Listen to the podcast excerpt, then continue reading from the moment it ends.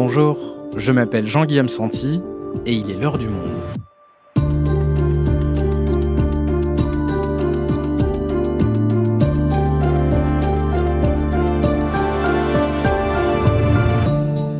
Aujourd'hui, c'est une première dans l'histoire politique des États-Unis.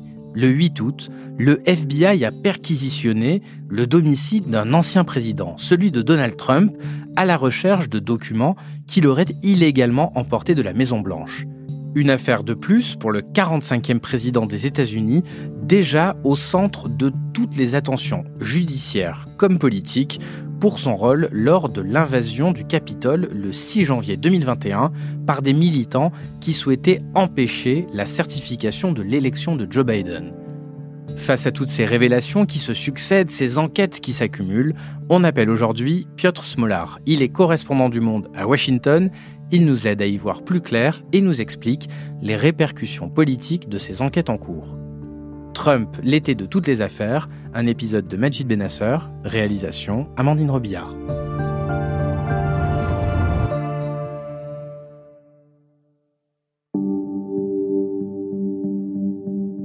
Nous sommes le matin du 9 août aux États-Unis. Et sur les chaînes de télévision, l'info qui tourne en boucle, la breaking news comme on dit, c'est ça. It's a stunning development. The FBI executing a search warrant at Donald Trump's Mar-a-Lago property in Palm Beach, Florida. Dans la nuit, les gyrophares des voitures du FBI éclairaient l'entrée de Mar-a-Lago, la résidence en Floride de Donald Trump des agents sont venus perquisitionner le domicile du 45e président à la recherche de documents top secrets qu'il aurait illégalement emportés de la Maison-Blanche. Pour ses plus fidèles supporters, venus manifester à Mar-a-Lago dès qu'ils ont appris la nouvelle, cela ne fait aucun doute, leur leader est la cible d'un complot politique. À mon avis, ce n'est qu'une fabrication injuste, comme l'affaire de la procédure de destitution et l'histoire autour du 6 janvier. L'administration de Joe Biden et les démocrates contrôlent le FBI et ça doit cesser. Le FBI ne doit pas servir d'arme contre un président, ça ne s'est jamais produit auparavant. Cette décision de la justice américaine est inédite. C'est la première fois de l'histoire du pays que le domicile d'un ancien président fait l'objet d'une perquisition. Et les répercussions politiques de cette affaire, une de plus pour Donald Trump, pourrait s'avérer explosive.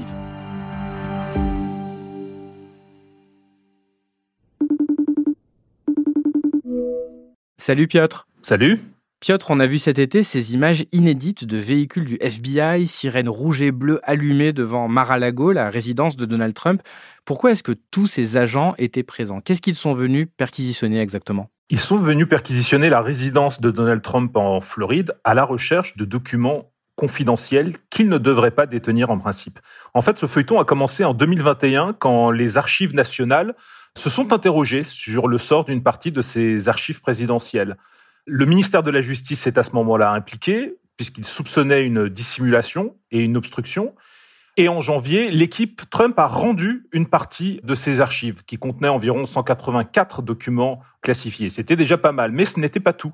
Les autorités ont à nouveau insisté auprès de Donald Trump pour récupérer le reste. Début juin, les avocats de Trump ont fini par livrer encore quelques dizaines de documents, mais le compte n'y était toujours pas. Et comment est-ce qu'on le sait? C'est parce que le FBI avait sans doute, pense-t-on, c'est ce que disent les médias américains, un informateur à l'intérieur, dans l'entourage de Donald Trump, qui leur a dit qu'il y avait encore bien d'autres choses à récupérer. Et d'où la perquisition début août, où les agents du FBI ont débarqué à Mar-a-Lago pour récupérer le reste.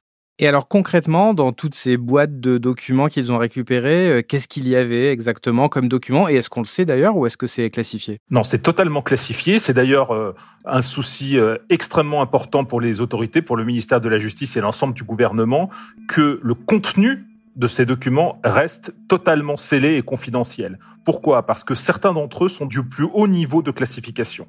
On parle de sécurité liée à, à la défense nationale. On parle aussi et ça c'est très important à dire, de sources humaines. Vous savez que les services de renseignement travaillent souvent avec des informateurs, des sources humaines qui sont parfois infiltrées au cœur même de régimes de régimes euh, rivaux ou ennemis. Et par conséquent, si leur identité était révélée, c'est leur vie même qui serait en jeu. Et c'est un des aspects de cette affaire, c'est qu'on a l'impression que Donald Trump, pour des raisons euh, qui pour l'instant nous échappent et des ressorts psychologiques euh, très complexes, a conservé ces documents sans se rendre compte même du risque qu'il faisait prendre pour la sécurité nationale. Et alors justement, pourquoi est-ce que Donald Trump n'a pas restitué tous ces documents liés à sa présidence à son départ de la Maison Blanche On sait qu'il a une histoire un petit peu compliquée autour de la confidentialité des documents qu'on lui remet, c'est ça? C'est le moins qu'on puisse dire. Dès l'origine, il y a une sorte de tension qui s'installe entre Donald Trump et les services de renseignement. N'oubliez pas que le FBI a notamment été chargé d'enquêter sur la fameuse piste russe dans la campagne de Donald Trump, la façon dont Moscou aurait favorisé la candidature de Donald Trump contre Hillary Clinton. Et donc cette suspicion n'a fait que se renforcer une fois que Donald Trump était à la Maison Blanche.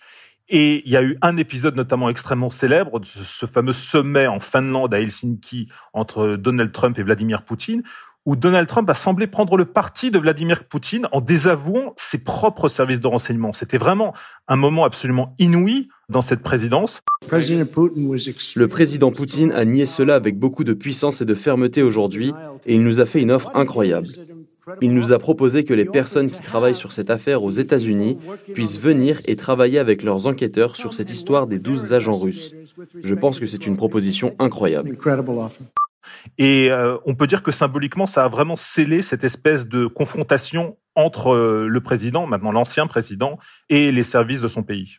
Alors donc cette affaire prend aujourd'hui un tournant judiciaire parce que quoi qu'en pense Donald Trump, il n'a pas le droit d'emporter avec lui des documents secrets de la Maison Blanche, ils ne lui appartiennent pas.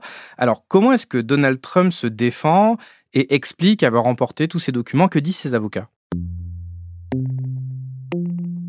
C'est vraiment la rame. Hein dans le camp de Donald Trump. Entre ses avocats et lui, on a eu le droit à des versions contradictoires. D'abord, c'est pas nous, c'était dans le déménagement.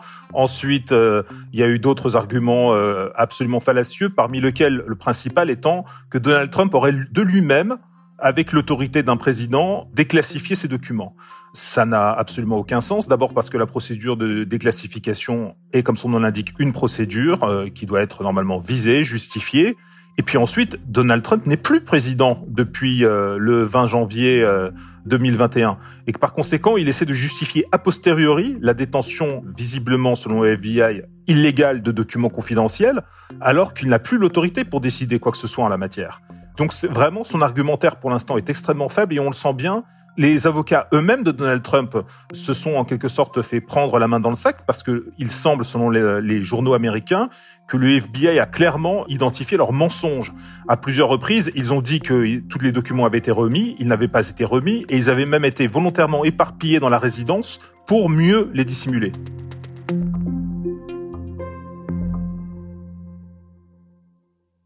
Tu disais, Piotr, que Donald Trump n'est plus président depuis le 6 janvier 2021. Alors, cette date-là, elle est également au cœur d'une autre affaire qui vient euh, miner l'ancien président. Pour rappel, le 6 janvier 2021, c'est le moment où le Sénat devait certifier l'élection de Joe Biden. Alors, c'est une procédure purement administrative, normalement, qui entérine les votes de chaque État, sauf que Donald Trump affirmait sans preuve réelle qu'il y avait eu des fraudes massives, que l'élection avait été volée, et le 6 janvier, donc, Donald Trump fait un discours dans ce sens devant des manifestants chauffés à blanc. Tout le monde ici ne veut pas voir notre victoire volée par les démocrates de la gauche radicale, ce qu'ils sont en train de faire, et volée par les médias des fake news. C'est ce qu'ils ont fait et sont en train de faire. Nous n'abandonnerons jamais, nous ne concéderons rien. On ne concède pas la victoire quand il s'agit de vol. Quelques heures plus tard, de nombreux militants trumpistes envahissent le Capitole pour empêcher le processus démocratique de certification de se tenir, mettant en péril la vie de parlementaires américains et même celle du vice-président Mike Pence qui avait fait le choix, lui, de certifier la victoire de Joe Biden. Bref, Piotr, on peut presque parler d'une tentative de coup d'État ici, et donc une commission parlementaire enquête depuis sur tous ces événements. Alors, qu'est-ce qu'ils ont découvert? Alors, c'est une commission de la Chambre des représentants qui est composé en grande majorité d'élus démocrates, mais qui compte aussi deux membres républicains, Adam Kissinger et Liz Cheney. Cette commission a fait un travail assez gigantesque depuis un an, auditionnant des centaines de personnes, réunissant des documents inédits et, en quelque sorte, établissant le fil de responsabilité et de préméditation avant l'assaut du 6 janvier. En gros, qui savait quoi, qui a décidé quoi, qui a encouragé quoi. Et il apparaît très très clairement qu'il y a eu, dès le lendemain quasiment de la défaite électorale face à Joe Biden, dans l'entourage de Donald Trump et chez Donald Trump lui-même, la volonté de mettre en cause ce résultat électoral, d'organiser toute une propagande pour dénoncer soi-disant des fraudes imaginaires lors de ce scrutin, et puis après d'appeler ses partisans à la mobilisation en levant beaucoup de fonds, d'empêcher aussi évidemment la certification de l'élection présidentielle, et tout cela étant conclu par l'assaut du 6 janvier contre le Capitole. Et le travail de cette commission, il ne peut pas donner, on est d'accord, lieu à des poursuites judiciaires ensuite. Non, il faut souligner que c'est un travail de nature politique.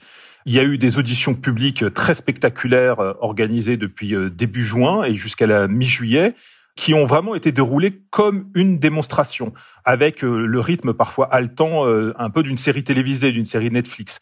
Mais ce n'est pas la même chose qu'une démonstration judiciaire avec des éléments de preuve absolument indiscutables. Donc, il faudra laisser le ministère de la Justice, euh, par ailleurs, et le FBI enquêter sur les responsabilités pénales. Tu nous dis qu'en parallèle de cette commission politique, il y a une enquête du ministère de la Justice qui, elle, peut donner lieu à des poursuites judiciaires. Alors, où est-ce qu'elle en est? Le ministère de la Justice travaille vraiment dans une confidentialité totale. On n'a pas vraiment d'idée extrêmement précise sur l'avancement de ces investigations. Mais ce que l'on sait, c'est que dès l'origine, ils sont saisis de l'assaut du 6 janvier et que au cours des premiers mois, ils se concentrent avant tout sur qui? Sur les émeutiers eux-mêmes, sur le premier échelon en quelque sorte de responsabilité. Il y a des centaines d'arrestations qui sont faites, plus de 800. Il y a plus de 200 personnes qui sont euh, condamnées, beaucoup d'ailleurs plaident coupables. Il y a une vingtaine de personnes, membres de, notamment de deux milices euh, extrémistes, qui sont même inculpés pour euh, sédition de conspiration. Donc c'est vraiment un chef d'accusation extrêmement grave qui est retenu. Mais en ce qui concerne le reste de la chaîne de préméditation, on ne sait pas où en est le ministère de la Justice et jusqu'où il est prêt à remonter. Jusqu'à l'entourage de Trump, jusqu'à son ancien chef de cabinet, Mark Meadows, jusqu'à Donald Trump lui-même. Pour l'instant, c'est un peu le mystère, mais ce qu'on soupçonne très fortement, c'est que le travail de la commission parlementaire a beaucoup encouragé et alimenté aussi le ministère de la Justice par ses révélations successives. Pourtant, tout ce que tu nous racontais sur ce qu'a découvert la commission parlementaire, ça semble quand même euh, très grave. Un président qui manigance pour renverser une élection démocratique, qui fait pression sur différents acteurs. Pourquoi est-ce que la question des poursuites judiciaires reste à date encore en suspens? Ah, C'est une très bonne question. C'est vrai que les auditions publiques de la commission ont été absolument accablantes et on peut dire que Donald Trump est moralement et éthiquement totalement compromis au vu de ces auditions. Mais moralement et éthiquement compromis, ça ne veut pas dire pénalement coupable. C'est cette nuance-là qui est extrêmement délicate à gérer pour euh, le ministère de la Justice. Et là-dessus, les avis des pénalistes divergent. Vous savez que, au terme des investigations, si euh, par exemple Donald Trump était renvoyé devant un grand jury, il faudrait encore prouver factuellement, avec des preuves, qu'il était au courant de tout et que tout était prémédité, y compris jusqu'à l'assaut du 6 janvier. Ces avocats pourront intervenir devant ce grand jury en cas de poursuite pénale. Donc il y a une différence majeure entre un procès et le travail de la commission parlementaire. La commission parlementaire a travaillé sans contradiction aucune. Il n'y avait personne face à elle pour lui dire cet argument-là est faible, votre démonstration ne tient pas la route, alors que devant un grand jury, les avocats de Trump pourront intervenir, ils pourront prétendre par exemple que Donald Trump croyait sincèrement que des falsifications avaient eu lieu au cours de l'élection présidentielle. Et ce mot sincèrement est extrêmement important selon des avocats pénalistes qui sont interrogés par les médias américains. Ça pourrait constituer le cœur de son argumentation si jamais il était mis en cause devant les tribunaux. Donc j'imagine aujourd'hui que décider ou non d'engager des poursuites judiciaires, c'est un dossier particulièrement explosif pour le ministre de la Justice de Joe Biden, puisque en face, forcément, il est accusé de mener un procès politique contre un rival, une chasse aux sorcières, les arguments classiques. Ah oui, on peut vraiment dire que Merrick Garland, le, procureur général, c'est le ministre de la Justice en quelque sorte aux États-Unis, marche sur des braises et qu'il sait qu'il est sous une pression absolument gigantesque. Il y a les élections de mi-mandat qui arrivent début novembre, mais il y a surtout l'élection présidentielle derrière. Et on sait bien que Donald Trump euh, s'y prépare du point de vue financier, du point de vue politique. Il n'a pas encore annoncé sa candidature, mais il brûle de le faire. Il multiplie les meetings encore euh, dans quelques jours euh, à Philadelphie. Et donc, par conséquent, Merrick Garland est d'ores et déjà accusé d'être instrumentalisé, et le FBI aussi, d'être instrumentalisé pour la cause démocrate et de vouloir faire tomber Donald Trump sur la route qui le conduirait à nouveau vers la Maison Blanche.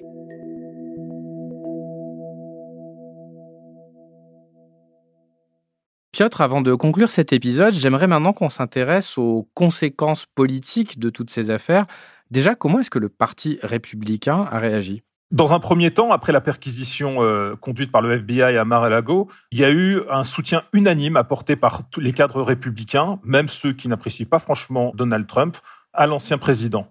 C'est d'ailleurs assez euh, stupéfiant de voir euh, que pas un ne s'est interrogé sur la pertinence de cette détention de documents classés confidentiels défense chez Donald Trump. Ils ont préféré regarder ailleurs ou mettre en cause l'instrumentalisation du FBI ou ou une conspiration des démocrates pour euh, empêcher euh, Donald Trump de retourner à la Maison Blanche. Donc sur le fond, ça montre bien aussi euh, la dérive de toute une partie du Parti républicain, de cette formation, qui aujourd'hui est en quelque sorte prise en otage par la frange MAGA. MAGA, c'est l'acronyme pour Make America Great Again, c'est-à-dire en gros le mouvement trumpiste de la base. Et Personne n'ose prendre ses distances sur un plan éthique avec cette frange qui est très sensible aux thèses conspirationnistes en tout genre à part de très rares personnes, justement, comme Liz Cheney, la fille de l'ancien vice-président euh, Dick Cheney, et qui euh, aujourd'hui vit ses derniers mois à la Chambre des représentants puisqu'elle a été défaite dans les primaires dans le Wyoming. Et on est d'accord, Piotr, que à ce stade, est-ce que ça va être euh, un caillou dans sa chaussure, toutes ces affaires, ou au contraire la démonstration dans la réalité parallèle de la vérité de Donald Trump qu'il y a un complot contre lui? On n'en sait rien finalement. Non, on ne sait pas du tout. Lui prétend dans les dernières interviews qu'il a données qu'il a jamais été aussi populaire, qu'il a jamais bénéficié d'un soutien aussi élevé. Enfin, ça fait partie aussi de un peu de l'intoxication trumpiste classique. Euh, il pense que effectivement qu'auprès de sa base, ça ne provoquera aucun dégât. C'est possible, c'est possible, car c'est vrai qu'il s'agit d'une base extrêmement radicalisée, euh, comme euh, l'a rappelé le 1er septembre dans un discours très solennel Joe Biden à Philadelphie. Mais néanmoins, vis-à-vis des autres électeurs, des électeurs républicains plus modérés, sans même parler des indépendants, je pense que cette image des documents éparpillés sur le sol de sa résidence fait vraiment très négligé et fait assez irresponsable. Et ça alimente l'idée d'un Donald Trump qui euh, non seulement ne se soucie pas beaucoup euh, du protocole, mais qui pourrait même mettre en danger des secrets d'État. Et je ne suis pas sûr que forcément que ça fasse très bonne impression. Et alors, dans ce perfect storm, comme on dit en anglais, dans cette tempête d'affaires pour Donald Trump, est-ce que les démocrates reprennent un peu espoir?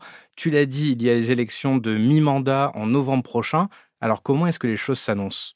Les choses s'annoncent assez bien en ce moment pour les démocrates, même s'il faut rester prudent dans les pronostics, parce que l'été leur a été favorable. D'abord, il y a eu la décision de la Cour suprême qui a supprimé l'avortement comme droit constitutionnel et qui a constitué un véritable électrochoc pour toute une partie de l'électorat et en particulier chez les indépendants. Les indépendants qui étaient assez largement déçus par Joe Biden jusqu'à présent, mais qui là tout d'un coup se sont en quelque sorte ressaisis, c'est ce que semblent indiquer les sondages, en comprenant la gravité d'un éventuel retour massif des républicains et d'une prise de majorité au Sénat et à la Chambre des représentants.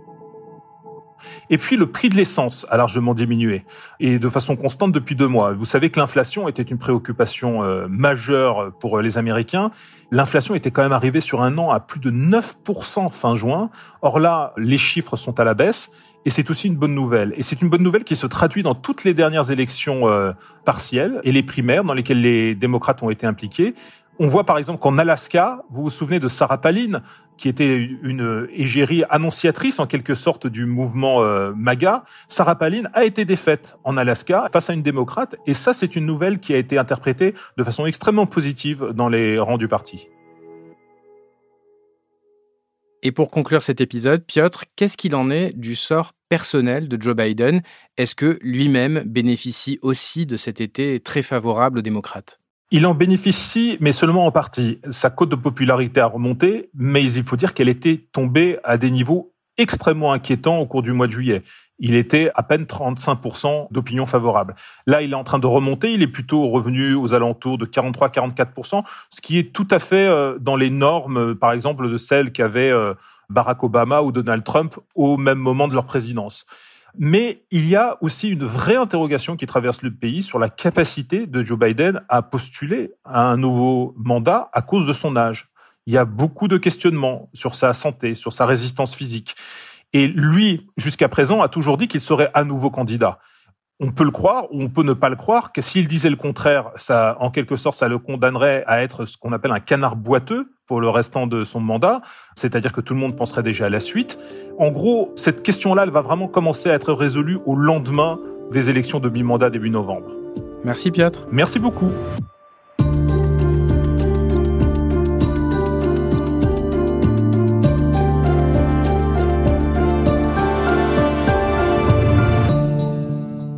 Si vous souhaitez en savoir plus sur cette affaire et sur toutes les autres qui touchent Donald Trump, vous pouvez aller consulter tous les articles de Piotr Smolar dans la rubrique États-Unis en allant vous abonner sur notre site. C'est la fin de L'heure du monde, le podcast quotidien d'actualité proposé par le journal Le Monde et Spotify.